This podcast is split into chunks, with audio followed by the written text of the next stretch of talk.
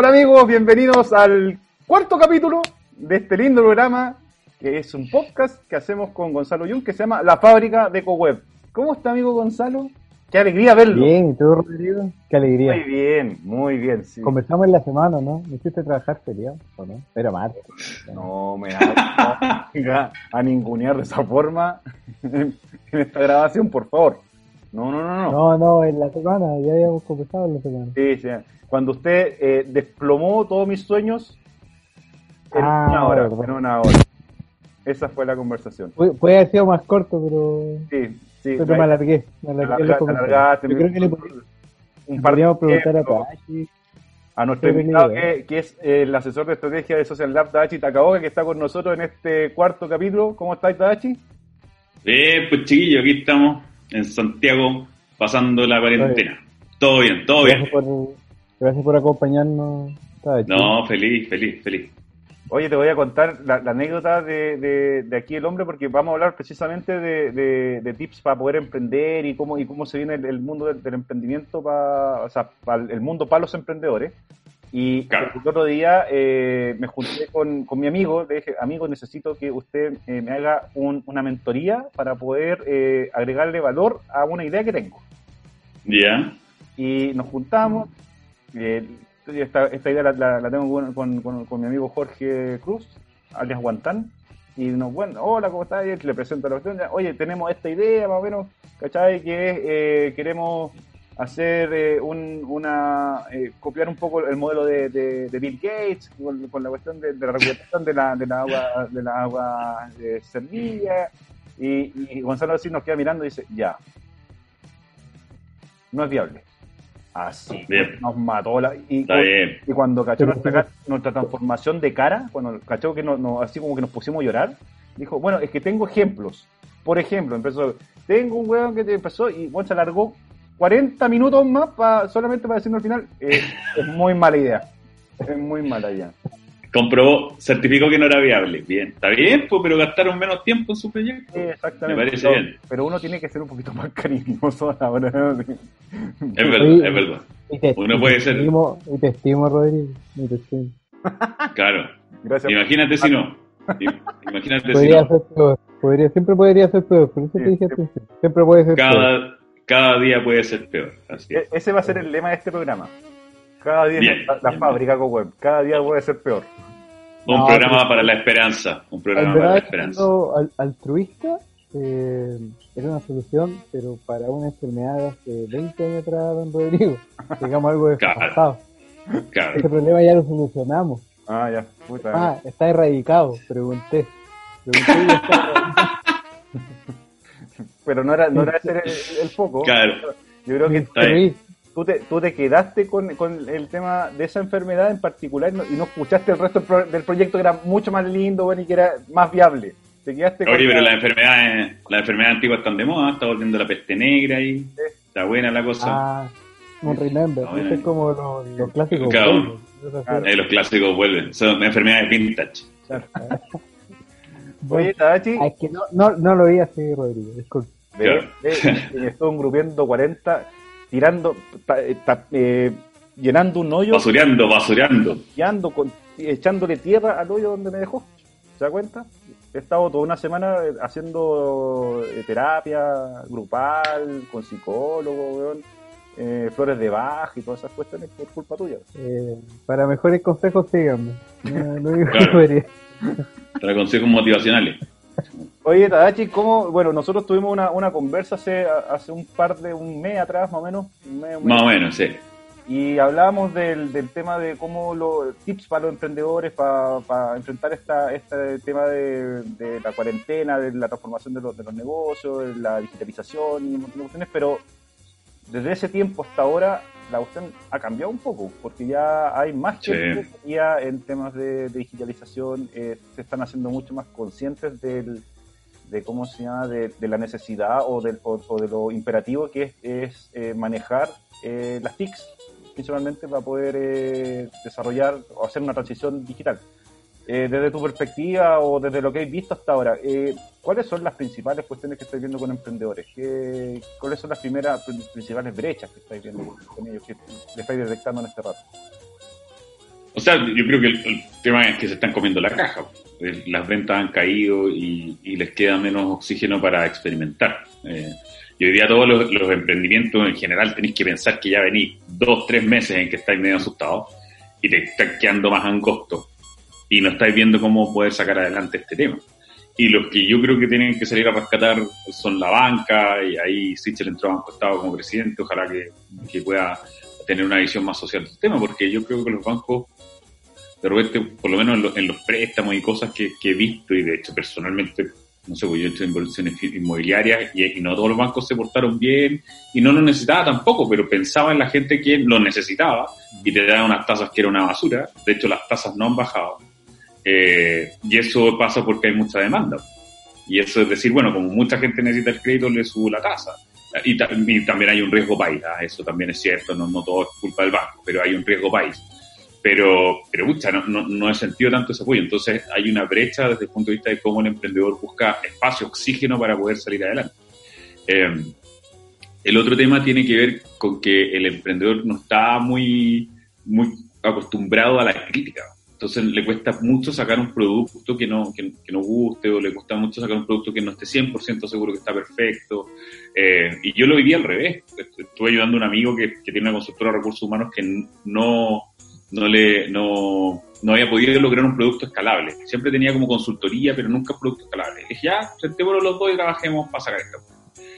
Y partimos tratando de resolver este tema de que... Eh, las personas tienen esta ansiedad cuando están trabajando en la empresa, ha caído la productividad como un 50%, dijimos, mira, si intervenimos entre llamadas, un software de data y el trabajo que se hace con el equipo y empujamos esto, sabéis que podemos lograr buenos resultados. Y el, cliente va a ser el gerente comercial que necesita, eh, necesita mejorar su productividad. Entonces le dije, ya, vamos a vender. ¿vamos a vender qué? Pues si no tenemos nada. No, pues vamos con una PPT a presentar y nosotros podemos dar este servicio. ¿Tenéis la capacidad de dar este servicio? Sí, no la he empaquetado. Ya, entonces démosle y, y salimos, que es lo que le falta a los emprendedores hoy día, y en la primera reunión nos humillaron. Así, pero onda, la, la galla que nos recibió, no nos recibieron, primero no nos recibieron ningún gerente comercial, y fue de recursos humanos. Y ahí cachamos que en verdad le hemos atinado mal al cliente.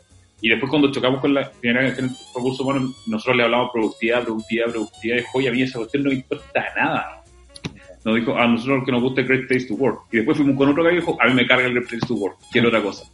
Y, y, de esas reuniones, de ese choque tan rápido, hoy día, ya, a un mes de haber partido esas reuniones, estamos a punto de vender un producto que, de una industria que yo no tenía idea, recursos humanos no cacho nada.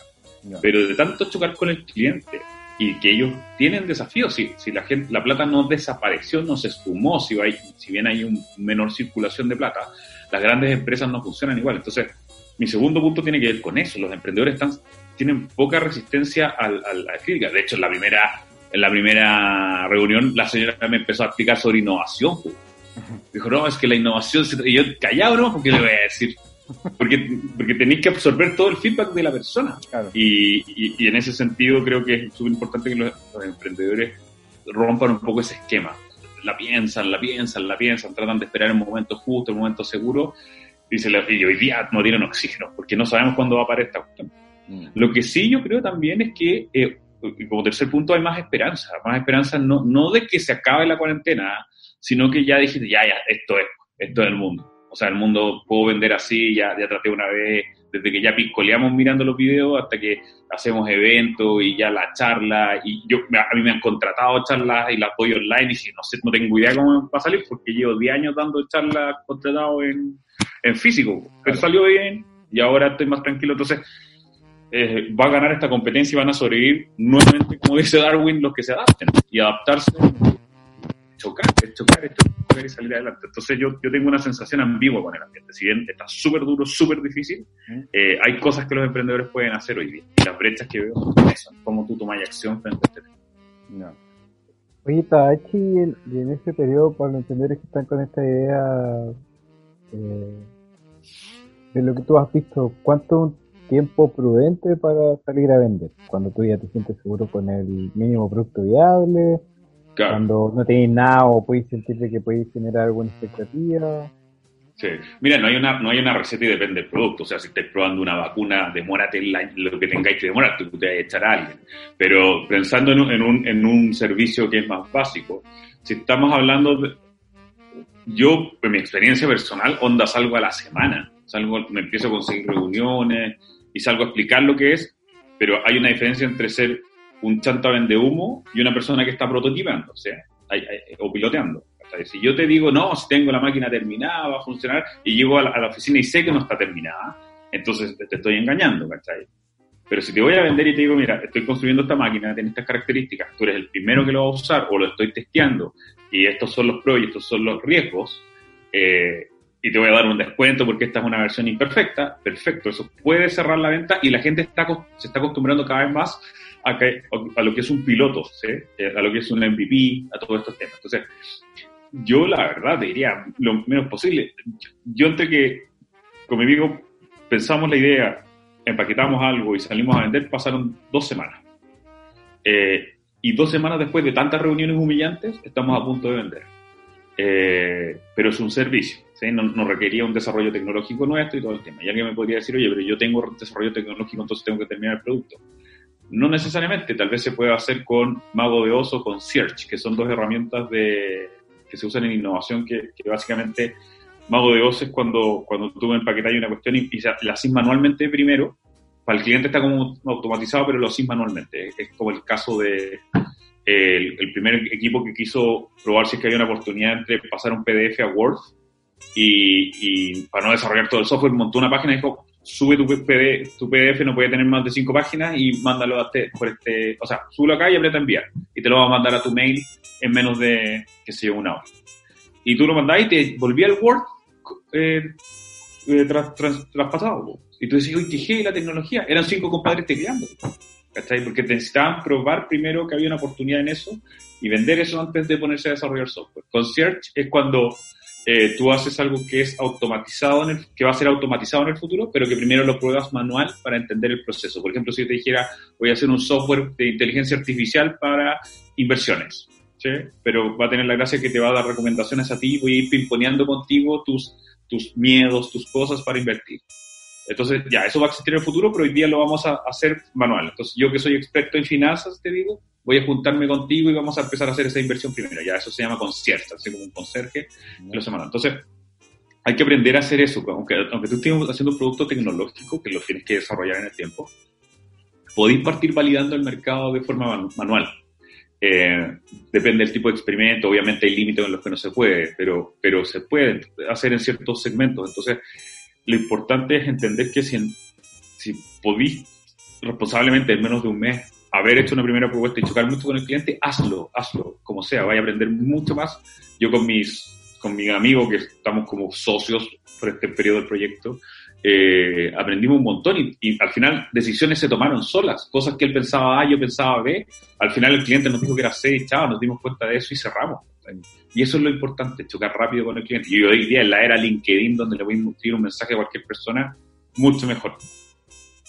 El otro día estuve, estuvimos en un, en un taller online de, de LinkedIn que hicimos en el CoWeb y precisamente no, el, el, el, el, profe, digamos, el David Leal, que es de Innovación, nos decía un poco esta cuestión, pues, o sea, cómo, cómo efectivamente eh, eh, LinkedIn te, te lleva te, te, lleva a estas redes de contacto que uno piensa que le mandáis un mensaje a un, a un, tipo, o sea, a mí me pasa que me mandan mensajes y yo no los respondo, los, los, los desmarco de, del leído. Porque cuando son así como te vendo un, por, un sí. seguros, ¿cachai? Entonces, no, sí. de verdad no, sí. no interesa. No, y, y, y, la gente manda malos mails, es heavy, pero de hecho en mi canal subí un video de cómo mandar mails, porque era, era una locura. Gente que te manda mails así, hola, te vendo esto y te mando un mamotreto para que te lo leas y entiendas lo que te quiero vender. ¿Qué me importa a mí la cuestión que tú estás vendiendo? Me importa cero, explícame la cuestión tú, pero, y explícamela. Primero trata de seducirme para, para que veamos que funciona. O te empiezan a contar historias dentro de la historia, dentro de la historia que no tienen nada que ver con el mail. O te mandan un tremendo... O te dicen, hola, me quiero juntar contigo, ¿cuándo puedes? Claro. Pues soy voy porque yo utilizaría juntarme contigo, ¿cachai? Entonces, hay un montón de temas de cómo uno eh, hace ese proceso de mandar un mail, entendiendo y partiendo de la base, y siempre digo lo mismo, que el otro compadre no le interesa algo. ¿Sí? Tenéis que partir de esa base y tenéis que tratar de ordenar la conversación hacia ver por qué podría ser interesante. Y el que me hablaba eso, bueno, estuvo en tu programa también Rodrigo, el, el, Pedro Pineda. Cuando hizo la clase hizo una, una, parte que decía cómo mandar un mail y me gustaba lo que decía, que es a quién le hay ganado, que no quiere decir que tenga que decir que eres el campeón del mundo, sino quiere decir que es lo interesante de tipo. Por ejemplo, a mí mails, esa parte de a quién le hay ganado para decir, oye, qué interesante lo que esta persona tiene, a veces para mí es, hola, soy un niño de colegio y quiero saber más de emprendimiento.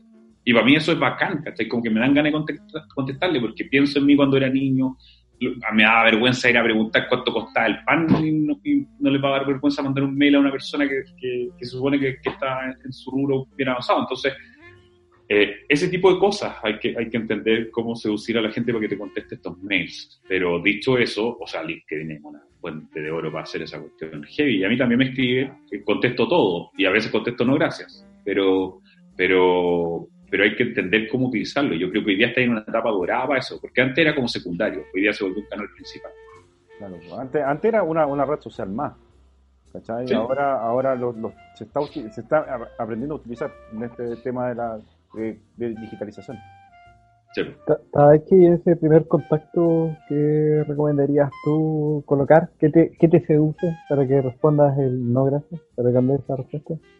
Eh, depende de lo que es. Por ejemplo, si, lo que dice Rodrigo, si me dicen, hola, te quiero vender esto, tranquilata, no te lo pedí, no, no es mi tema, pero me, cambia el, el, tema si me dicen, hola, me gustaría recibir feedback sobre este producto.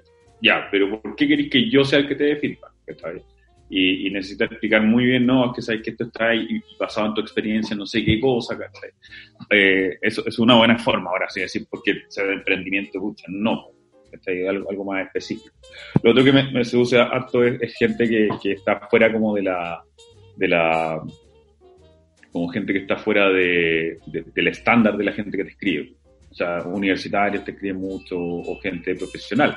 Pero si me escribe una persona que me dice, oye, sabes que yo, yo no sé, pues en la, en la granja, nunca he cachado esto de emprendimiento y y no tengo idea de la cuestión y en verdad estoy escribiendo porque quiero aprender más, pero no, sé ni qué preguntarme, porque también me dan ganas de ayudarlo, ¿cachai? No, de una forma paternalista, sino que de reconocer el esfuerzo que es para el gallo eh, mandarse ese mensaje, ¿cachai? O como decía, los, de un niño, un cabro chico, la otra vez di una charla con una empresa que me contrató para darle una charla a los, a los hijos de los funcionarios, cabros de, de, que están en educación media, 14, 18 años, y terminé hablando con un cabro de 15 años que, que nos mandamos eh, WhatsApp porque quería que lo mentoreara, bueno, tenía, no sé, 40 minutos en, un, proyecto que tenía. Ese tipo de cosas me seduce. También me seduce el tema de que alguien te explique por qué hay... Yo te diría que el feedback es harto, el feedback es harto.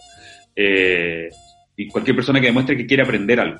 No, no, que te quiera hacer como, no que te quiera usar como pivote, así como, hola, quiero que me pongas plata o hola, quiero que me compres. Incluso si terminamos en eso porque eso se verá después, ¿cachai? Pero es como que le hablé a una mina en una fiesta y le cae, hola, me quiero besuquear contigo. No, no, no, se parte así, ¿cachai? Corocado, no, buena onda y tal vez, puta, llamo ahí y eso es todo, ¿cachai? Claro, ¿viste? La técnica de Rodrigo no siempre funciona. Pero eh, es, el, es, el, es el tema, ¿cachai? Al final es como tú puedes entrar y hacerle sentir a la persona que te está escuchando que no, te vas a aprovechar de él y que eh, es él y soy yo en este caso, a quien le escriben, quien te puede aportar valor o no. Hoy en, esta, en, esta, en este tema de la, de la digitalización, ustedes, por ejemplo, cuando hicieron las reuniones, eh, las, tuvieron que hacer por videollamada, obvio, ¿cierto? Sí, pues todo videollamada. Todo ¿Cómo, videollamada. ¿Cómo generáis eh, eh, el, la confianza, el vínculo con, con, el, con la persona que primero está el correo ya y te pesque, hola, ¿cómo estás? Ya sí te doy la, una hora o te doy 15 minutos, media hora. Pero ¿cómo generáis el, el, ese, ese vínculo de confianza con, una persona que está ahí, que antes hacía sentado mirándose frente a frente y que puede cachar por último el, el, espacio de la oficina, ¿cachai? Como para sacar algún tema. Eh, pero ahora, ¿cómo lo así? ¿Cómo, cómo, cómo ah, o sea, hay, distintas formas, pues depende, depende de, por ejemplo, obviamente hay un grupo que ya los conocíamos de antes, pero hay otro grupo que no. Y, una forma es a través de los referidos. Hola, eh, Rodrigo me mandó contigo, eh, me recomendó hablar contigo, ya eso derriba ciertas barreras. El otro tema es eh, el, que tú puedas explicarle a alguien con total honestidad por qué necesitas hablar con, él en particular. O sea, esos mails del estilo, hola Gonzalo, quiero hablar contigo, o quien esté encargado en tu empresa de este tema, chao. Mm. Está ahí, claro. loco, haz, bien la pega, averigua bien quién es quién y, y pregunta el tema. Entonces, a mí, por ejemplo, la época que hice consultoría, que trabajé con el Banco Interamericano de Desarrollo, me tuve que conseguir reuniones en frío con gente que no cachaba. Y, y, ahí sí yo jugaba la carta de bola, soy el excelente emprendimiento de la Corfo y eso siempre es una buena entrada, ¿cachai? Pero a pesar de eso, la gente era súper buena onda, se juntaba conmigo eh, y yo les decía, en verdad no, no tengo nada que aportarte, no tengo a vender nada, vengo a sacarte información, o sea, vengo a entrevistarte para entender mejor el mercado del agua potable que era en ese tema. entonces, eh, yo, creo que la honestidad funciona muy bien. La honestidad funciona muy bien, pero la honestidad inteligente desde el punto de vista de explicarle aquello que eh, que, explica por qué tú eres la persona con la que tengo que hablar. Y eso a mí me ha funcionado bien, por lo menos cuando trato de contactar gente. En la, en, así como en, líneas generales, cuando te ha tocado mentorear a, otros emprendedores, no a este, a este grupo, cuando ya son como más, digamos que no, no tenéis la, el, conocimiento del, del cliente, eh, o en este tema que decíais de, de, la tolerancia a la frustración de los emprendedores. Eh, ¿Has visto que de alguna forma que, los tipos están eh, aprendiendo a usar bien el, la videollamada, por ejemplo, o están entendiendo cómo generar este vínculo con el... Porque tú lo entendiste, ¿cachai? Tú sí, sí, sí. sí. Yo, yo, creo que sí. o sea, mira, para serte franco, yo creo que el desafío no está en aprender a hacer la videollamada o hablar, porque de alguna forma no te queda otra, ¿cachai? o sea, no hay otra forma, ¿no?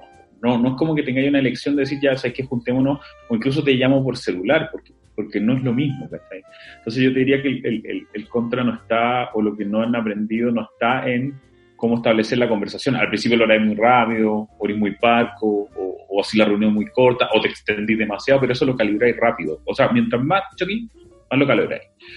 Lo que sí he visto que los emprendedores fallan es que em, se desordenan, como que le apuntan a todo y lo importante es vender lo que sea.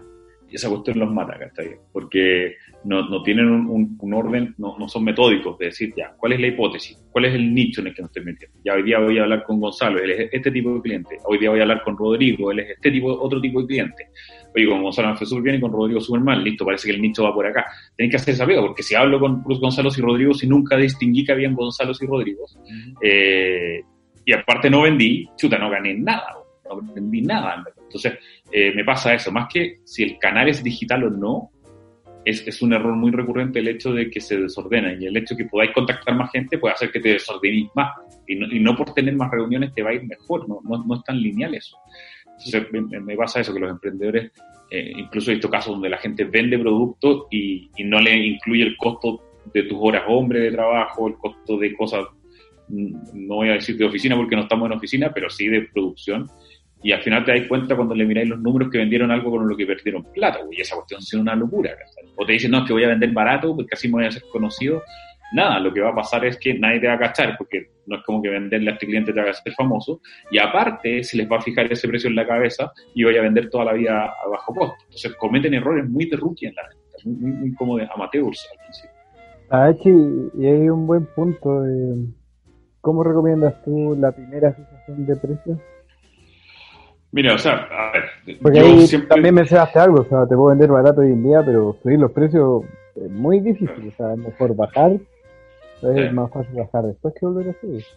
Sí. Mira, si, si bien yo, soy experto en, en, metodología de innovación y en eso sí cacho caleta, te diría que en ventas no me he puesto a estudiar de ventas en sí, sino que lo que hice fue cuando yo rescaté empresa y me tenía que salir a vender. Entonces lo que voy a decir ahora son cosas que a mí me han funcionado, que, que no te podría decir que son metodologías de venta, pero cosas que a mí me han funcionado.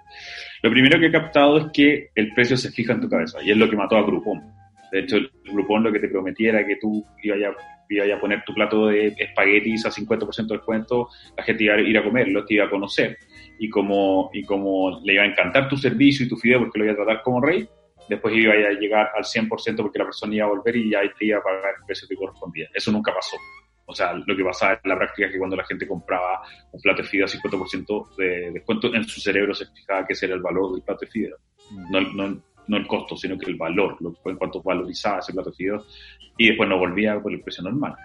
Entonces, yo te tengo cuidado con las ofertas, salvo que, salvo que la oferta sea tu precio real y le ponía oferta como una estrategia de marketing. No estoy tan de acuerdo, pero, pero, pero es distinto, ¿cachai? Pero tratar de partir vendiendo poquito para que te conozcan, eh, no me parece tan bien. salvo que sea una cuestión muy controlada y por contrato que dices que este es el precio de hoy porque va a ser tener ciertas condiciones y después va a subir por, y lo firmaste, ya, eso puede ser, pero si no, no funciona muy bien. El otro tema es que cuando fijáis precios, eh, un tema es saber, lo, primero que yo hago cuando fijo un precio es marco los, los costos directos, que es, no sé, pues si hago una billetera de cuero, cuánto pesa el cuero, los cierres, todo para hacer la billetera.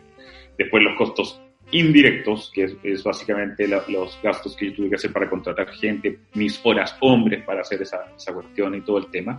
Y después veo los costos de administración, o sea, cuántas billeteras pienso vender al año y esas billeteras tienen que pagar mi oficina, el agua, el gas, el internet, toda esa cuestión. Entonces, cuando hago todo ese menjurje y lo, y lo saco en un Excel, me da un costo de hacer la billetera, que no es solamente el material y las horas del artesano que hizo la billetera, sino que todos esos costos que van a Y ahí empiezo a decir, chuta, ¿soy innovador o no soy innovador? Este producto es muy competitivo, o sea, hay mucha competencia, perdón, quiero decir, hay mucha competencia en el ambiente. Si hay mucha competencia, entonces el margen no va a ser muy alto. Voy a tener un margen de menos de un 10%. Y eso le sumo al precio, perdón, le sumo al costo un X% y ese es mi precio o soy súper innovador y distinto y no tengo punto de comparación, así que mi margen puede subir un 30, un 40, un 50%. Ya, y, así fijo un primer precio. Y de ahí es la vida real, salir a vender y si dijiste, no, te cuento que tengo margen del 50% y no le vendía a nadie y termináis en 30, bueno, ese es el precio al que se valoriza el producto. Pero así fijo los precios. Obviamente tienes que fijarte en la competencia, porque así vas a saber si es que era una solución muy distintiva o una solución que en realidad no tiene mucha diferenciación. Pero esa es la forma que me ha resultado a mí para fijar precios en consultoría, en cosas que no son muy como agarrables modularmente como para poder poner el precio. Y eso funciona bastante bien cuando lo, lo que sí, la gente no siempre sabe cómo armar los costos. Se le pasan cosas, no, no contabiliza la, la, la, cuenta la luz con la que tienes que hacer la cuestión, no contabiliza las horas hombres que tú tenés que hacer, cuánto te va a demorar, y eso es data. Oye, es, recomendable, eh, bueno, es una cuestión, una conversación que hay aquí en, casi todos los grupos de trabajo en, de acá, de, la segunda región principalmente, o sea, lo, comentamos por lo de acá. Eh, por un lado hablan de, lo, de, que necesitamos generar más emprendimientos dinámicos, o empresas dinámicas, que es un concepto bien, bien abstracto, que yo creo que todavía está bien, bien como... Sí, es poco, usado. Claro, y poco entendido pero por otro lado también eh, eh, hay mucha, eh, esta sensación de desesperación de, no haber trabajo está incitando a todos o motivando a todos a generar autoempleo y el autoempleo es sí. visto desde el emprendimiento. ¿Qué tan bueno, qué tan malo es emprender en este tiempo y más allá de todo lo que hemos conversado de un poco de, las herramientas que necesitáis para poder emprender, pero ¿es bueno o, cómo? Mm. Porque hay, una, hay varias oportunidades, pero Efectivamente necesitáis un poco de inversión. Sí, pues.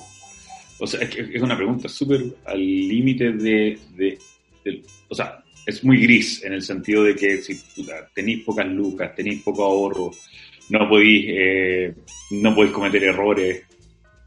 Está bien, o sea, de algo tenéis que vivir, pero tal vez sea mejor volverte un corner shop que, emprender, ¿cachai? Porque por lo menos van a ser puros ingresos y tus gastos van a ser horas hombres. No vaya a tener un sueldazo, no vaya a tener algo, pero tratar de meter, no sé, cambiarte de casa, arrendar un lugar más chico, tomar decisiones muy agresivas para tratar de ganar ese espacio de oxígeno.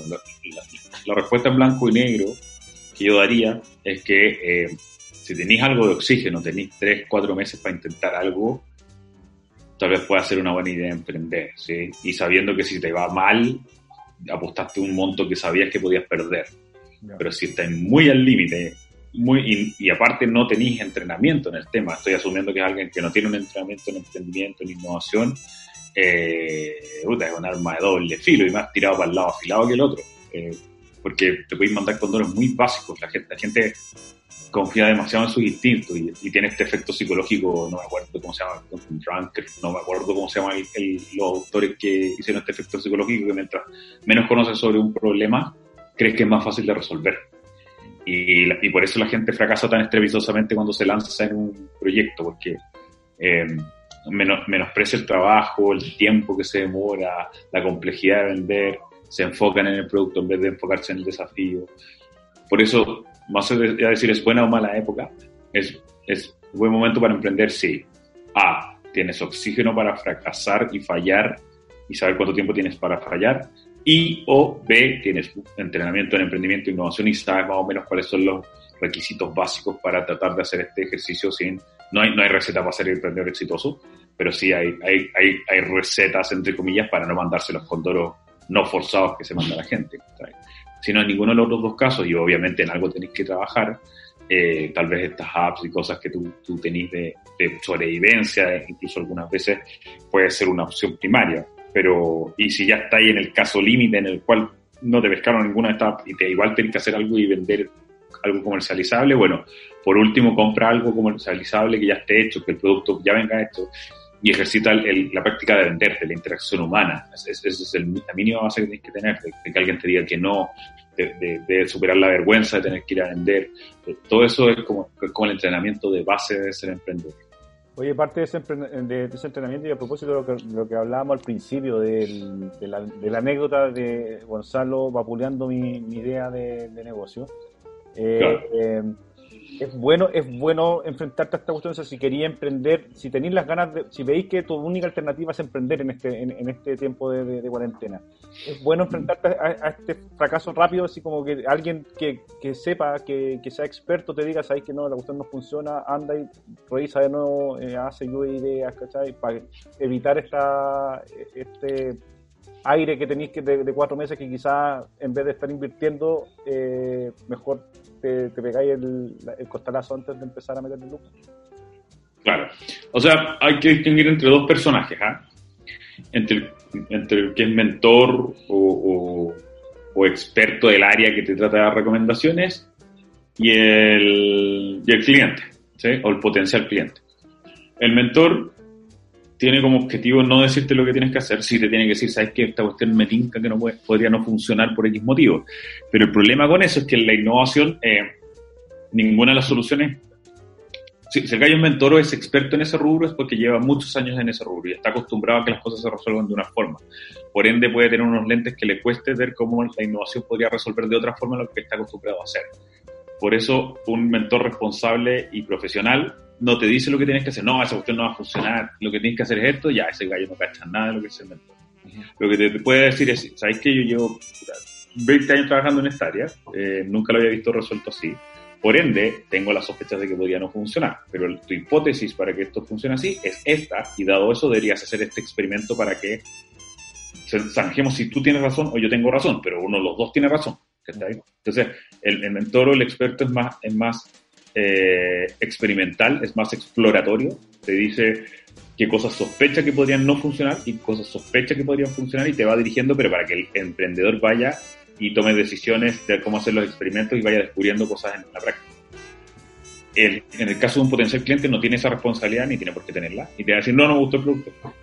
O no, esta cuestión nunca va a funcionar. Y filo, puede ser una respuesta totalmente eh, clara y, y, concisa y que se puede recibir desde un potencial cliente. Y ahí tú tienes como emprendedor hacer el proceso inverso, es decir, bueno, ¿por qué me dijo? Y ojalá en la misma reunión, no enojarse porque te trató así, decir, ya, ni un problema, oye, no te voy a tratar de seguir vendiendo, pero sí me gustaría entender por qué crees que no va a funcionar. No, por esto, por esto, y ahí tú vas traduciendo y entendiendo cuáles cuáles son las hipótesis detrás de lo que estás diciendo, y eso pasarlo a algún proceso de eh, investigación o, o, de, o de testeo para ver cómo funciona. Y, claro, estos testeos suenan súper largos, pero la verdad es que al principio son cortitos, una semana dos días, son cosas que te pueden entregar mucho conocimiento sobre tu negocio. Entonces hay que, hay que distinguir con quién uno está hablando en, esa mirada de cómo recibir feedback. Y sobre todo saber filtrar la, la basura que te tiran y sacar lo que realmente te puede ayudar. Sí.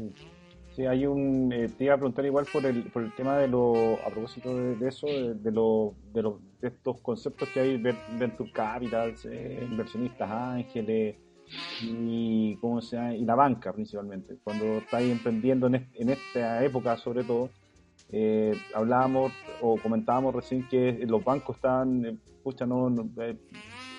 pusieron harta, a pesar de que hubo un tema de, de los créditos POGAPE COVID, que eran casi como pasando la plata nomás, igual hubo harta, mm. hartas trabas, pero en este rato para un, un emprendedor es... Eh, porque me imagino que la mayoría de los emprendimientos son emprendimientos así como muy de, la venta de algo. Vendamos esto, ¿cachai? Te vendo esto. Eh, mucho, mucho espacio para la, para la innovación no, no tenía menos que sea una, una cuestión digital. O sea, digital que sea media revolucionaria, ¿sabes? Yo, yo creo que ahí discrepo en el sentido de que tú puedes innovar el modelo de negocio y no cambiar el producto, desde, desde el punto de vista de que, no sé, pues esa, esa misma crema que mostraste tiene su modelo de negocio, pero el mismo, y justo coincidió que esta compañía hoy día está en proceso de innovación con sus vendedores que están tratando de digitalizarse. Eh, pero esa digitalización o ese, esa innovación puede pasar, no son sinónimos digitalización de innovación, pero, pero tratan a través de la digitalización de innovar, eh, podría pasar por distintos frentes. Y, y, puede tener que ver con los canales. Sabes que caché que para vender más de esas cremas, mi hipótesis es que me tengo que grabar todos los días usando la crema y mostrar mi piel cómo va cambiando a través del tiempo, como un testimonio personal. O puede ser el tema del el relacionamiento. Sabes que tengo que armar mi club de señoras que les gustan las cremas y mandarles WhatsApp todos los días para que agarren confianza conmigo con consejos gratis de una línea para que no sea una lata. Y sabes que con eso voy a armar una relación y eso va a subir mis ventas. O eh, eh, sabes que se me ocurre que esta cuestión viene por el modelo de, de, de precio eh, de ingresos y yo me voy a asociar con una compañía que les va a dar un mini crédito muy fácil de pagar, pero que me van a comprar más cremas para que les salgan más baratos. O yo creo que el modelo está en el modelo operacional, en el cual yo no voy a esperar a que me compren y ir a dejarlos, sino que voy a estar por la ciudad con un cartelito eh, y con una bocina y decir se venden cremas, se venden cremas, se venden cremas. Entonces, no porque el producto sea el mismo, en todos los casos estoy vendiendo la misma crema, no porque el producto sea el mismo, eh, no quiere decir que no pueda haber una innovación en el modelo de negocios. Pero de nuevo, tienes que entender bien a quién le están vendiendo y por qué podría hacer sentido este cambio. Y segundo, tienes que entender eh, que tienes que testear. No podéis mandarte una inversión gigante para probar si este curso funciona y darte cuenta al final que no había a ni un lado. Eh, entonces hay que tener ojo con eso. ¿qué, tanto ves tú a los emprendedores que entiendan su costo? Porque de repente puede que, testearlo o innovar no sea tan caro como ellos piensan, pero te toca ver de que te llega así como, mira, Tachi, gasto X, voy a cobrar X más uno, o ah. siempre son así, ¿te da la palabra tu fase? ¿Te da la palabra Cacho? ¿O te llegan? No, no mira, Tachi, mis, mis costos son X, yo quiero cobrar X, X más uno. 21. Sí, no, es poco, son pocos los emprendedores que tienen un entrenamiento financiero eh, bueno, está ahí. Desde cosas que no, cosas, son cuestiones que ya están conversadas en la historia de los negocios, que está ahí. Como decir, no, no me quiero endeudar. Eh, hay una demostración matemática en finanzas que me dieron la U, que es mejor endeudarse en un porcentaje, no, no el 100%, pero sin un porcentaje, apalancarse según cuántos son tus ingresos, que tenéis que endeudarte para pa poder eh, crecer más rápido. Ya, esa cuestión no la sabe que tenéis que separar los márgenes de los productos por producto, porque puede ser que un producto bacán esté subvencionando a uno súper ordinario que no vende nada, pero como miráis el completo, en promedio, eh, parece que los dos vendieran, ¿cachai? Otro condor. Eh, lo mismo que decía antes, de que, ¿cachan? que tus horas hombre, toda esa cuestión se tiene que meter. La cuestión que a mí me molesta harto, eh, pero más por un tema ético, es cuando le quieren pagar poco a la gente porque la empresa no puede vender más. Eh, y esa cuestión es, una, es súper Barça, porque en verdad lo que está pasando es que tus empleados están subvencionando tu empresa. Eh, y hay una versión de esa más light. Ahí deja, ahí deja de ser empresa lo, que está diciendo. O sea, puede seguir siendo empresa si seguir vendiendo, pero es una empresa bien, bien Barça. Entonces, por eso estas discusiones siempre de si hay que subir el sueldo mínimo y te dicen, no, porque, porque una empresa, eh, o sea, no, porque las empresas van a quebrar está bien, hoy día no, es el momento para esa conversación, pero, pero también encuentro un poco darse decir, bueno, es que tal vez no tenéis que ser empresa, y esos, y esos pobres empleados estarían mejor en otro lado, donde eh, incluso haciendo Uber tal vez ganarían más. Eh, entonces hay que tener ética detrás de eso. Y el, y el último tema tiene que ver con que eh, una versión más light de eso, que, que es más del autosacrificio del emprendedor que no se paga nada y dice que la empresa se sostiene. No, te tenéis que pagar. Es como decir que un maratonista que no toma agua eh, para no gastar y no, hay, no, pues no vaya a llegar, te vaya a deshidratar y te a morir en el camino. Eh, y, esa cuestión también les pasa, como que son súper inocentes frente a cómo se abordan estos desafíos financieros y están tan enfocados en la venta, que no digo que no hayan que enfocarse en la venta, pero están tan enfocados en la venta que se le olvidan las otras partes que también son vitales. Hay otros emprendedores, hay otros emprendedores que se preocupa más de las otras cosas más que de la venta. Hay como. Sí. Está un poquito. Eh, hay un mix de, emprendedores en este rato. Siento yo que, es como va la, mano. Pero, o sea, no sé, a mí me toca mucho ver como que acá en, la industria, la minería son más técnicos y andan más preocupados de la solución más de, y las unidades, perdón. Eh, hay centros que están más preocupados de desarrollar que de vender. Sí, o sea, no es el, es el clásico caso, caso, académico, pero, pero también me pasa que, a ver, hay que tener ojo, y, de hecho quiero hacer un video sobre eso, porque hay que tener ojo entre lo que es el fake it till you make it, el, trata de probar que lo puedes, trata de actuar como si lo pudieras hacer en el futuro para que la gente crea en ti, versus eh, ser desordenado en enfocarte en lo que no es, no es necesario, versus ser realmente un chanta vende humo. Mm. ¿Y a qué me refiero con eso? Cuando yo salía a vender el producto de recursos humanos, yo era súper explícito en decir, yo no soy experto en recursos humanos, es mi, mi amigo, eh, y estamos testeando eso, usaba palabras que dejaran súper en claro que era experimental lo que estaba haciendo. Si alguien me hubiera dicho, no, pues que tú tenés que probar el producto antes de venderlo si no hay un chanta, no, pues estoy en desacuerdo. No, ya, pues. porque, porque si yo explico lo que estoy haciendo eh, y explico que es un modelo experimental, así como Kickstarter, nadie le reclama a Kickstarter que está vendiendo productos que no existen. Pues, no, pues están las reglas de justamente una página que vende productos que no existen, que tú pagas por adelantado y que se hace y después se manda. Y el, la, segunda modalidad de decir, ser desordenado es decir, yo te voy a dar ocho charlas al día sobre un producto bacán que no vende nada y que nunca he probado. No, pues, puta, ya, está bien. Puede ser que charlas sean buenas, inspiracionales, algo de valor tienen, pero en verdad estás haciendo una empresa. Y si resulta ser que eres mejor dando charlas, mejor dedícate a vender charlas y tú eres el modelo de negocios. Y, la, y ser chanta es decir, no, si yo he hecho un montón de veces, está súper calibrado y nunca lo he hecho. Ya, esa cuestión sí que está mal. Pero vender humo es súper fácil caer en esa línea de, de autoengaño, porque el problema es cuando te autoengañáis. Cuando un producto ya lleva muchos años sin venderse, yo conocí a emprendedores así, que son buena gente, pero se les pasa la mano porque, porque tienen en la cabeza que hay que creer en tu producto y hay que seguir, seguir. Si se pasan años sin vender ni uno o sin poder pagar los costos de la y claro, y echándole la, echándole el cliente que, que, no entiende esto, no, no lo entiende. Claro, no entiende, no lo y, y, y, esa cuestión es como, puta, ya tenéis que pegarte el cacho que no estáis haciendo la pega, no estáis haciendo la pega de transformarme, ser flexible, entender, escuchar pasa mucho eso. Y he visto negocios incluso que llegan a levantar capital en pos de un negocio que cuando la gente se mete, después se da cuenta que tiene eh, forado súper grande en el modelo. Ahora yo creo que eso va decayendo. Es cada vez más difícil engañar a un inversionista que, que sea más ducho en el tema porque hay ciertos...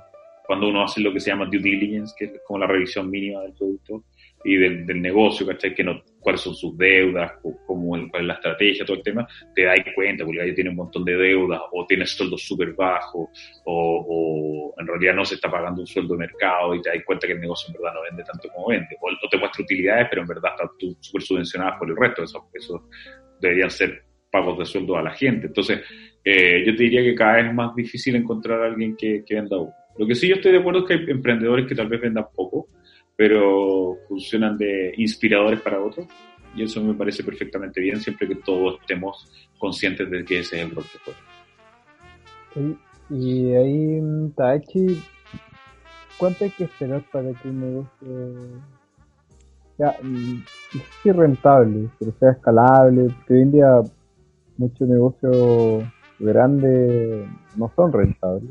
Eh, Uber, eh, más Tesla. Tesla, muchos creen que es una estafa, pero eso ya como en gran negocio, pero en el negocio del emprendimiento inicial, ¿cuánto periodo yo me doy para saber que realmente es un negocio o es una aventura que tengo? ¿Tú, ¿Tú qué recomendarías? ¿Cómo lo ves? Ya. De repente un emprendimiento es como, como un hijo. De repente hay que dejarlo ir. Mm. De repente hay que matarlo. Ah, no, no hay que ya, te puse. a, mí me, a mí me atacan por mi mal. Pero sí, es verdad. De repente que lo morir. no, claro. Ya, pero bueno. Mira, esa pregunta tiene dos partes, porque lo y esto es súper común que no se entienda, que la startup tiene características particulares. Una startup no es, que es el caso de Tesla o, Uber o todos los que nombraste, eh, no es un emprendimiento como tal, sino que es un emprendimiento que tiene características muy específicas y por eso se llamó, que es lo mismo que hablamos antes de emprendimiento dinámico. Básicamente, una startup, eh, la, teoría detrás dice, es un negocio que parte desde chiquitito, que descubrió una tendencia que generalmente es tecnológica, pero no necesariamente lo es, y que a través de la innovación aprovecha esa tendencia tecnológica para escalar a gran velocidad, donde la métrica que tienes que revisar es la velocidad de crecimiento, no la utilidad. ¿sí? Y tú peleas, peleas, peleas por ese nicho hasta que ocurra esa innovación tecnológica o esa, o, esa tendencia tecnológica, te aproveches bien de esa tendencia tecnológica y se transforma la industria. ¿sí? Entonces, lo que está tratando de hacer Uber o, cualquier otro de los sistemas Kaifa o cualquier otro sistema de, de taxi no es tener utilidades. No ese es el objetivo de esa empresa. El objetivo de esa empresa es dominar el mercado lo más posible hasta que los autos se manejen solos. Y van a echar a todos los pobres choferes de Uber y ahí van a tener utilidades, ¿sí? Porque van a ser dominantes dentro del mercado y que conozcan mejor la, industria y de ahí van a entrar en otra guerra que es tratar de hacer que los autos sean más eficientes y todo el tema. Lo que hace WeWork es tratar de ser el dominante de los coworks y tener una masa de coworks tan grande que el costo del de metro cuadrado sea muy bajo y ya no tengáis competencia. No te va a convenir a otro cowork porque esté más bacán y te tratan de meter otras cosas adentro porque la, la sincronía de la gente que está adentro se supone que podéis cambiar el mundo, no sé qué cosa. Y lo que está haciendo Tesla es eso, una carrera tecnológica. Entonces, no es como cuando tú ponías una panadería y tenés que fijarte que tengas los números eh, azules y tienen un techo de cristal, ¿cachai? Eh, ahora estoy de acuerdo que puede haber intermediarios en eso, pero, pero para hacer una respuesta en blanco o negro, eh, no, no, no hay un momento, no es obligación que una startup tenga números azules en los primeros años, de hecho yo no, no lo recomiendo, porque cada, y que no reparta utilidades tampoco, o sea, lo que, lo que debería hacer es como Amazon, que que cada vez que vaya a tener utilidades, las reinvierte, las reinvierte, las reinvierte en tecnología, las reinvierte en gente, va constantemente luchando por lograr mayor velocidad. Si tenía un emprendimiento tradicional, bueno, entonces desde, desde el primer momento tenéis que tratar de luchar por tener números azules y un crecimiento de 2, 5, 10% por año, pero eso es todo. Ahora, mi sensación es que si bien las startups son solo el 5% de, las empresas del mundo, eh, la verdad es que sí son empresas que transforman industrias. Pues yo, si me lanzara a emprender de nuevo, voy a tratar de hacer una startup, porque voy a hacer un emprendimiento que voy a sufrir los mismos dolores, pero el premio es más chico. Buenísimo. Oye, ¿y cuándo tú recomendarías tener una startup o un emprendimiento tradicional? cuando Escucha, yo, yo, nunca recomiendo emprender tradicionalmente, pero, pero por una razón súper específica, que em, un emprendimiento tradicional se supone que lo, hace algo que alguien más allá está haciendo, una joyería, una, una panadería, una no sé qué cosa. Eh, el problema está en que cuando tú compites con los otros, tú puedes decir, no, es que yo doy diferenciación, por el buen servicio. Bueno, pero si vaya a hacer esa diferenciación, a ver, no es pecado poner una panadería, pero si vaya a poner una panadería, haz la investigación de qué hacen las otras panaderías, con qué la gente no está satisfecha y ponle otro tono a tu panadería para que caiga en el lado de la innovación. Y, siempre doy este ejemplo, digo, tal vez no tengo que tener un lugar físico, físico sino que lo que digo es que tengo una serie de motos con una app que si apretáis un botón, en menos de tres minutos garantizado está el pan en tu casa. Y eso es innovación. Y estáis haciendo lo mismo que la panadería, pero está en otra lógica. El tema con, la, con hacer algo que todo el mundo hace es que tú decís, no, es que es más seguro porque ya funcionó. Sí, pero vaya a competir por precio, porque dicen, bueno, te compro a ti o le comprarle al lado. Y es lo que le pasa a los diseñadores que después se tienen que estar bajando el precio, o la gente que vende servicios que no están tan diferenciados tienen que estarse bajando el precio. Y empieza, o como cuando uno pide el crédito al banco. Clásico que uno habla con varios ejecutivos, oye, él me dio este precio, me dio este precio, me dio este precio, y así lo así bajar, bajar, bajar. Hasta que alguno se retire y dice, oye, yo no te puedo bajar. Y eso es destrucción de valor. Entonces, la forma en que un negocio puede eh, crecer y ser grandote siendo un emprendimiento tradicional es que tengáis mucho capital y te ponís con muchas sucursales, te lanzáis con algo súper grande porque es alguien que ya conoce muy bien el negocio y así uso las finezas, pero no es el caso común de los emprendedores. Por eso yo en general no recomiendo hacer un emprendimiento tradicional. Eh, recomiendo hacer un emprendimiento que parta de ver la industria en la que tú eh, tengas conocimiento, ve que no está funcionando hoy día y trata de hacer eso, trata de hacer algo distinto de lo que está haciendo el resto. Oye, pues, ya estamos ahí ah, en el tiempo, pero tu visión de la región, que igual es muy importante acá en este Sí. búnker de, de- Sí. O sea, a ver, a mí me encanta Antofagasta. De partida soy antofagastino, pero, pero parece que esto no es tan obvio porque no, a todos los antofagastinos les gusta Antofagasta, pero a mí me encanta Antofagasta, me iría a vivir allá feliz. Eh, entonces, mi visión es un poco sesgada porque le tengo mucho cariño. Pero dicho eso, eh, yo creo que la minería, como todo el mundo sabe, esto no es nada nuevo, es una bendición y una maldición. No, no, no solo por el tema de la contaminación y todo lo que queráis, sino que y hoy día el tema de los mineros tomando aviones por con el coronavirus andando es una, una tragedia realmente, pero, pero es una ma- ma- maldición porque da la sensación de que puedes hacer plata rápida y eso, y eso se, se permeó en la cultura de la gente. Y yo creo que estos años de crisis que han tenido Antofagasta, que es un- una crisis medio desencajada del resto del país, porque fue una crisis más brutal, porque mi papá todavía está allá y, y me contaba, eh, nada, pues yo creo que de alguna forma a entender que la minería no da para todo y no da para todos y no puede ser tu única forma de, de- de dependencia, que si bien mucha gente lo venía diciendo, es distinto pararte afuera de los edificios y ver miles de carteles de se arrienda, se arrienda, se arrienda, se vende, se vende, se vende pegado por meses. Entonces, yo creo que en ese primer sentido hay una lógica de desintoxicación de la gente de entender no es plata rápida, tenéis que construir valor. Hay una cosa que siempre me ha preocupado Antofagasta, que es la falta de cultura más allá de la plata. Algo que nos mató como humanidad hoy día y que hoy día nos estamos cuestionando es esta mirada de que si eres más rico, si tenéis más plata, eres mejor. Y que la vida es lineal y que se trata de ganar más plata y el que esté más plata, que tiene más plata, está más seguro. Y hoy día nos damos cuenta que esta cuestión es más bien, no sé si llamarle un triángulo, una esfera, pero tenéis que optimizar varias cuestiones si- simultáneamente, incluso si quieres ser rico porque un gallo que es un idiota emocionalmente en el mundo de hoy es muy difícil que pueda realmente triunfar en cualquier campo, ¿cachai? Eh, y una persona que, que no disfruta de, más allá de tener plata, eh, se frustra mucho en momentos de no consumo de, de no, no altos ingresos y hoy día deben estarlo pasando súper mal, ¿cachai? Entonces, el hecho de poder, ¿por qué la cultura es importante según yo, el arte o, o- o leer o ver obras de teatro, lo que sea? Eh, es porque te permite abrir la cabeza y, y ser más empático. El, el problema, y eso es una fuente para la innovación, porque el problema de, de no poder hacer innovación para otros es que qué tanto te puedes salir tú de ti mismo y entender el mundo con los lentes del otro, ¿cachai? Porque si tú lo jugáis con tus lentes, las acciones de los otros siempre van a ser estúpidas, ¿cachai?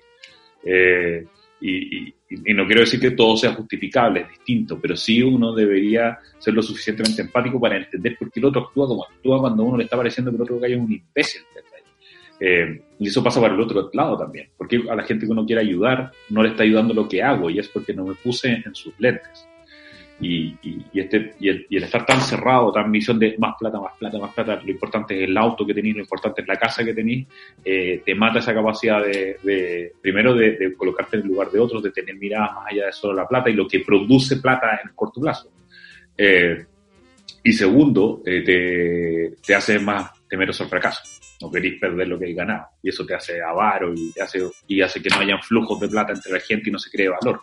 Los, los, son sistemas los que funcionan. Si no hay gente donando, no hay gente poniendo inversión, ocurren cosas como que aumenta la criminalidad, aumenta el tema de que no, no hay apoyo para los que tuvieron menos suerte.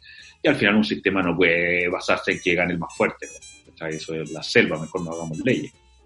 Y el tercer tema tiene que ver con Antofagasta de que hay, hay ciertas regulaciones que también le afectaron. O sea, el 7x7 le pegó fuerte a Antofagasta. Y eso, y eso es una fuente que hay que tratar de, de analizar. Del, del, hecho que gente trabaje en Antofagasta pero no consume en Antofagasta y no se produzca el ciclo de, económico más básico que podéis tener en un sistema, que es generar recursos, consumir recursos, generar recursos, consumir recursos. Pero si consumir recursos en un lado y lo generáis en otro lado, eh, chuta, es raro ese, ese sistema, ¿sabes?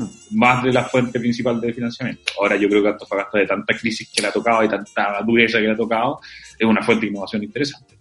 Y, y, y tiene una belleza Antofagasta que, que, realmente, no sé si soy yo que estoy enamorado nomás de la ciudad, pero, pero, encuentro que la costa es bacán, encuentro que hay unas posibilidades de turismo bacán, que ojalá se pusiera un hotel cinco estrellas y la gente entendiera que puede hacer cosas allá, pero ver para creer, eso, eso requiere mucha visión.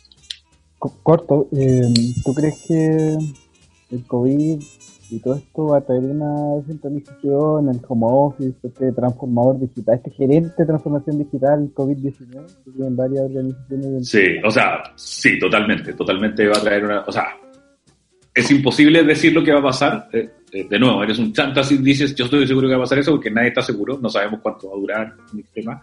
Pero lo que sí es seguro es que la emoción humana te va a llevar a cuestionar ciertos temas. O sea, imagínate yo me dicen en una, pega, bueno, está contratado, pero tiene que venir cinco veces a la semana de, 9 de la mañana a 6 de la tarde. Yo sé que hay gente que no va a poder tomar esa decisión, ¿eh? y pero, pero en general los que estamos en puestos ejecutivos les van a decir, estáis locos, no, voy a volver a trabajar full time físico acá. O sea, voy a venir dos días a la semana, a lo más tres días a la semana, pero olvídate que voy a dejarte en mi casa 45 horas a la semana. Estáis locos, el tiempo que uno pierde. Cuando hagamos reuniones, es decir, oye, ¿me podéis venir a ver acá? Oye, salvo que realmente necesitemos juntarnos, no nos juntemos. Si ya sabemos que funciona bien por, por la reunión y agarramos la confianza y buena onda, ¿cachai? Eh, no sé cómo van a funcionar los viajes. Los gallos de Airbnb dicen que los viajes van a cambiar para siempre. Dice que el turismo ya no va a ser como lo conocemos hoy. No sé, no, no conozco el, el pero va a cambiar. Lo que salió en la semana, de lo que habían construido en 10 años. Se derribó en seis semanas, claro. Entonces, ya, lo que pasa es que una de las cosas peludas era construir la infraestructura, pero como nos obligaron, nos pusieron una pistola en la cabeza, eh, no es la mejor forma, pero terminamos imperfecta, con las caídas, con todo lo que con esta compañía de internet que todos conocemos, de letras que odiamos, pero bueno, la cuestión tuvo que aguantar. Y aquí estamos dando una entrevista online, y aquí estamos dando charlas online y piscoleando online, y la, y la carretera se construyó, tendrá baches, tendrá hoyos, se tendrá que ir tapando con los años, pero ahí está. Entonces, eso se transformó. Lo que es menos predecible es eh, cómo el ser humano va a ver temas como la plata, ¿cachai? Hoy día te das cuenta que tener plata, eh, yo siempre he sido una persona ahorradora, cuando salí de la Corfo tenía plata para vivir más de un año, eh, pero, pero analizándome a mí mismo me daba cuenta que venía desde el miedo, el miedo a no tener plata. Y hoy día ese miedo ya no existe para mí, porque, porque no sé qué pasó, no te lo voy a explicar, no soy psicólogo, pero, pero algo me pasó que me di cuenta que puta, la plata no está en o sea, he estado en la casa, no puedo salir a comer en un restaurante, no puedo darle unas vacaciones a mi familia afuera del país, no puedo, o sea, no tiene ningún sentido que me compre un auto. Eh, y soy tan feliz como siempre, o incluso en algunos casos soy más feliz que antes, porque no tengo esa presión. Entonces me hace cuestionarme cosas, y yo no sé cómo va a afectar eso al ser humano eh, acá. Vamos a, y no sé si vamos a volver a pelear por quién tiene más plata. Lo, dejo arriba de la mesa, pero va para otro. Empezar la semana con con un inversionista, que decía Gonzalo, eh, tengamos cuidado porque esto se parece mucho a, bueno, un inversionista de Estados Unidos. Ahí, está, medio, está algo medio complicado, pero decía eh, Gonzalo, esto sería mucho la pandemia y lo que trajo la última gran recesión de los Estados Unidos, que después de esto la gente va a a salir, se va a empezar a gastar toda la plata. Hoy en día todo lo que decimos, cuidado, porque estamos hablando de un caso que tienes caja, tengo una tranquilidad, pero el tema de que va a volver esta nueva normalidad o como se decir, y vamos, vamos, a subir, eh, van a salir mucho a a volverse loco, gastarse la plata, hacer el último viaje, a, a mejor viajo ahora o no vuelvo a viajar nunca más. Va a estar interesante cómo se... Sí, yo, yo he escuchado de las dos teorías, muy cortitos. He escuchado que hay una cuestión que se llama el síndrome de la cabaña, que cuando se acabe y te digan ya usted es libre, puede salir cuanto quiera, no vamos a salir, porque nos, nos da una especie de agorafobia. La otra vez salí un poco en el auto y me, tensó, pues, me tensó que gente me tocara la bocina, me tensó tener que estar atento a muchas cosas, me tensó la probabilidad de tener un mal rato con alguien en un ambiente no controlado. Eh, y está la otra teoría que es la que decís tú, Gonzalo, que es que nada, filo, nos vamos a volver locos y vamos a salir. Eh, el baby boom, todos van a tener hijos, eh, y vamos todos a llenar los restaurantes y salir de vacaciones. Yo personalmente creo que voy a estar más del lado uno. No, no me veo volviendo tan rápido a la vida de tener que salir para todo. Bueno, yo me veo en el lado de salir y me costó salir. Tomé mi permiso, fui a comprar y no me acordaba el número de mi tarjeta de débito. Y me empezó a Pero, amigo, ahí hay que, vamos a poner un, vamos a poner un, un, un efecto en, en, esa parte de la conversación. Oye, yo creo que acá, acá en Tofa pasa el, el fenómeno al revés del fenómeno de la, de la cabaña aquí pasa el fenómeno de, de hecho, cuando terminan las cuarentenas, la, la obligatoria, eh, la gente sale cuál ganado le abren la, la, la reja y bueno, salen todos. Sí, hecho, eh, pero, aquí, pero, pero la pregunta es, ¿salen aquí? ¿Salen a trabajar o salen a, a no, carretear? es, que como se llama, en, en tiempos de, de cuarentena general, como están los permisos para poder trabajar, entonces igual hay movimiento en la, en la ciudad. Pero se nota mucho cuando ya la cuarentena, o sea, cuando te sacan la cuarentena y, te, y esta cuarentena eh, eh, preventiva, que es la que cada uno eh, toma, eh, la gente sale, está anda mucha más gente puro hinchando en la calle. O sea, no, Mm. como el- los Sí, de la de la de las cómo se llama de las colas en, lo- en los malls por ejemplo Eh, Sí, Yo, creo que es impredecible. Es impredecible y, y cualquier cosa que uno diga es azar, 50% de cuento, o sea, 50% de probabilidad, quiero decir. Eh, y, y es imposible saberlo, pero, pero es bueno observarlo, entender cuáles son las oportunidades detrás de eso. Eh, y por ejemplo, mi apuesta es que la innovación social va a ser un tema. Las empresas ya se están preocupando y cuando conversáis con gerentes, gallos de, de, de alto nivel ejecutivo en las empresas, les preocupa, ya sea desde el miedo, oye, no quiero que me agarren a piedrazos si es que vuelve a haber otra crisis social, hasta la, la sensibilización, pues oye, tenemos que hacer algo más que ganar plata. claro. Eh, Ah, y yo- y eso es bueno observarlo. Claro, de hecho, de hecho lo, que, lo que te decía al principio, eh, hablamos eh, un mes, un mes y medio atrás y teníamos una visión de- del emprendimiento en tiempo de cuarentena, cómo, cómo estaban de, de urgidos, todo. Ahora hay una, ya se empieza a ampliar la, la visión, o sea, va, va- vais buscando, te estáis dando cuenta que efectivamente hay oportunidades, ¿cachai? Ujú. Y las visiones de, la, de, de los, digamos, de, la, de las empresas o de los potenciales clientes está cambiando, está cambiando. Claro. Sí. No, claro, tiene una mirada distinta, totalmente distinta. Ya. Eh, ha sido Yo, tengo una duda, tengo una duda y se ve JH. Ojalá que te voy a mandar un mensaje por LinkedIn. Porque, para ver si, Ah, para ver si no, gracias. me responde. gracias. No, gracias. Eh, Gracias. eh, no, gracias. Es- Voy a poner no, simplemente. claro, si van duro el güey. bloque- bloquear y denunciar. Claro. Claro. Eh, ¿es, po- ¿Es posible hacer rentable un emprendimiento social? Sí, po, o sea, de hecho, eh, de hecho, esa es la pega que estoy haciendo hoy día en Social Lab. Eh, es una empresa que está haciendo rentable con innovación social. Lo que pasa es que la innovación social tiene muchos prejuicios que yo no sé dónde salieron y que confunden el buenismo con innovación social. Desde que no hay que cobrar o hay que cobrar barato, a decir que la innovación social siempre es con la base de la pirámide, cosa que no necesariamente es cierto. Eh, o que las innovaciones sociales siempre tienen que ser hechas desde fundaciones o, o empresas sin fines de lucro, ¿cachai? Ahora, yo creo que, yo creo que, de hecho, Social Lab es una SPA, una empresa privada. Eh, Yo, yo creo que hay que tener una mirada abierta. No quiero decir que sea dañino que haya una fundación que haga innovación social, no es ese mi punto.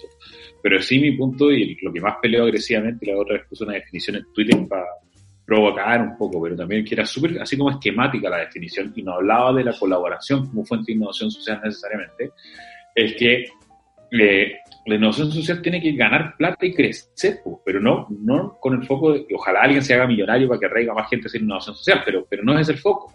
El foco es que la innovación social puede reinvertir y cada vez pagar mejores sueldos y traer a gente más bacán y cada vez eh, invertir mejor en, en mejor infraestructura y mejor calidad de producto y servicio y cada vez atraer a tu directorio a gente más potente y cada vez impactar a más personas y para eso tenéis que ganar plata y para ganar plata tenéis que tener márgenes en la venta. Entonces, eh, esa es la mirada que yo quiero que sea meta en la innovación social. No quiero decir que uno le co- co- cobre a la persona que se está ayudando a la base de la pirámide. Tal vez tu cliente no es la persona de la base de la pirámide porque no es el quien te paga.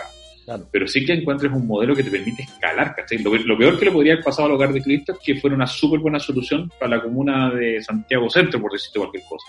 Y solo afectar a Santiago Centro. No, pues, bacán que afecte a todo el país. Lo mismo la Teletón, que estuviera solo en Santiago. No, pues, bacán que esté en todo el país, ¿cachai? Y, y eso requiere un modelo de negocio, que será Don Francisco diciendo, dándole pena a todo el mundo, pero ese es el, el- el modelo de negocio, el modelo de ingreso, y es lo que es. Entonces, eh, eso es lo que pasa con la innovación social. Obvio- o, o sea, no obviamente, pero no, no es obviamente la palabra, pero claro que la innovación social puede tener eh, márgenes de utilidad y crecer en venta, pero tenemos que entenderlo como una empresa que quiere hacer bien, que quiere tener impacto de triple impacto, a veces social, medioambiental y económico, pero hay que tomarse más en serio esa parte. Yo creo que la gente es muy inocente con respecto a la innovación social y como hace cosas buenas, todo sirve, todo cae, eh, para que el cliente que pague es bueno y eso no es así. Al, al final igual es un negocio. El tema es el resultado que uno le coloque. Sí, no, y, y, la ambición de crecer, ¿cachai? Yo creo que uno tiene que tener ambición de crecer, pero que en este caso crecer no va por, por, por vanidad o por, o por, por ser greedy, como, como querer así ganar mucha plata y tener plata, sino que por querer impactar a más gente. Hay otros desafíos para, los, para los emprendedores finalmente, porque aparte se está, está, el momento de, de, de, la oportunidad, lo que hablábamos recién, y de toda la cómo va eh, eh, mutando todo esta, el tema de la cuarentena y cómo finalmente vamos a terminar cuando nos digan ya son libres de acción, salgan salgan a la vida, sean libres. Eh, Cambia el mundo. Va, a cambiar caleta el mundo. Va, y hay, yo creo que, coincido contigo, hay caleta de oportunidades. Yo creo que el, punto es que incluso los que los emprendedores que llevan harto tiempo eh, trabajando, que tienen las empresas ya hace hartos años, incluyéndonos, eh, nos cuesta ver el, un poco o llegar a, estos procesos de, de, ¿cómo se llama?, de generación de confianza con, con los clientes. Mm. Sí, pues no, o sea, yo encuentro que lo que pasa es que, de nuevo, no hay método de aprendizaje, no, no se guarda el aprendizaje y ese aprendizaje se diluye. Uno cree que uno aprende por osmosis, solo por estar en presencia del cliente, por aprender, y hay algo que se aprende, pero en realidad tenemos que ser más explícitos en ese aprendizaje. Y si no aprendemos y no tenemos método, no entendemos cómo ese conocimiento se puede transformar en nuevos negocios. Y yo también, antes, no sé, pues cinco años atrás, o tal vez más, estaba de acuerdo con lo que alguna gente postulaba, que decía, no, es que ya está todo inventado, hoy día es difícil inventar algo nuevo. Y hoy día más entrenado y con más ganas me doy cuenta que es una tontera. Obvio que se pueden inventar mil cosas nuevas porque los desafíos van cambiando, las necesidades van cambiando, la tecnología va evolucionando. Eh, hay infinitas oportunidades de cómo abordar el tema. Ahora, no quiere decir que hay infinitas formas de que te vayas a ser millonario porque, porque puedes fallar en ese camino pero por, falta de oportunidades no es la cuestión. O sea, hay un montón de desafíos y ahora con el COVID se levantaron un montón de desafíos nuevos que no tienen solución. Hay un montón de problemas que no tienen, eh, no están bien resueltos hoy y eso, cada uno de esos problemas es un desafío de innovación e innovación social. Perfecto. Oye, muchas gracias, eh, amigo Tadachi, por, por haber acudido al llamado de la selva. Eh, puta, siempre interesante. Yo siento que con las conversaciones con Tachi siempre como que quedo corto. Como que me, falta darle más cuestiones. No sé por qué. Oye, aprovecha y hace. Eh, vaya a seguir con el canal, ¿cierto? Sí, pues sigo. Publico tres veces a la semana, lunes, miércoles y viernes. Ya, porque antes publicáis todos los días. Pues. Sí, no, está hecho mierda. Ahora está lunes, miércoles y viernes. Ya, perfecto. Lunes, miércoles y viernes en arroba tadachi.takaoka eh, en Instagram, para que lo, lo sigan. Está ahí publicando consejos, libros y videos referenciales sobre algún tema bonito. Por Innovación. Amigo Gonzalo, un gusto como siempre verlo. Con la Igualmente, no, Tachi, muchas gracias por este tiempo. No hay de qué. Estoy esperando mi respuesta ahí en el link, ya la mandé. Muy bien. Eh, me quedo ahí a la espera. Oye, y esperamos, esperamos que el próximo, la próxima vez que vengáis al, programa sea juntarnos en una ¿En vivo? O sea, físicamente, físicamente ahí. Físicamente, sí. Podemos no a salir. Ajá. Claro, no va a salir nunca más. Pero vamos por tu cabaña. Vamos, vamos por tu voy, a ir a, voy a ir a un bosque. No, sí quiero puro ir a Antofagasta, quiero puro ir a Antofagasta, hecho menos Antofagasta. Sí, no, bienvenido. Aparte que estamos lo, lo, lo acá en Antofa, porque ahora tenéis tiempo para Sí, weón, bonito, bonito, bonito. Oye, ¿por qué te llamáis Utrecht Ragnarsson, weón? Porque estoy viendo... ¿Estáis jugando LOL? ¿Qué weá, weón? Estoy viendo The Last Kingdom. Entonces... Ah, buena. Soy Utrecht Ragnarsson. Ah, está bien, está bien. No personaje. Está bien, póngaselo. No, necesito cambiarme mi nombre. Mi nombre es como de personaje de anime. Sí, de hecho dice Tadachita. Clara, toda chita. Toda chita. Es mi nombre, es mi nueva identidad. el otro día me, metí en una reunión, salía Mario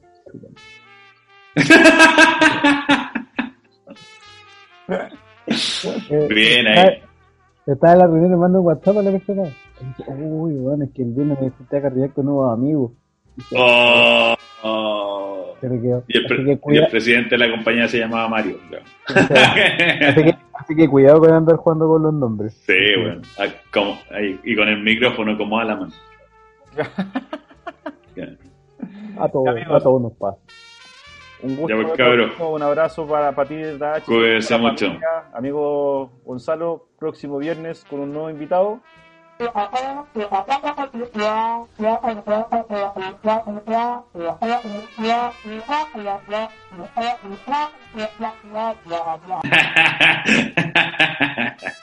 Y amigos, Bien, compadre. Ya, pues. hay- Cuídense hay- mucho. Hay, hay que poner una situación complicada a, la misma que está haciendo este. ya, vos, compadre. Ya, Nos vemos. Un gustazo, Gonzalo. Chao. Cuídense mucho. Buen fin de. Chao. Chao.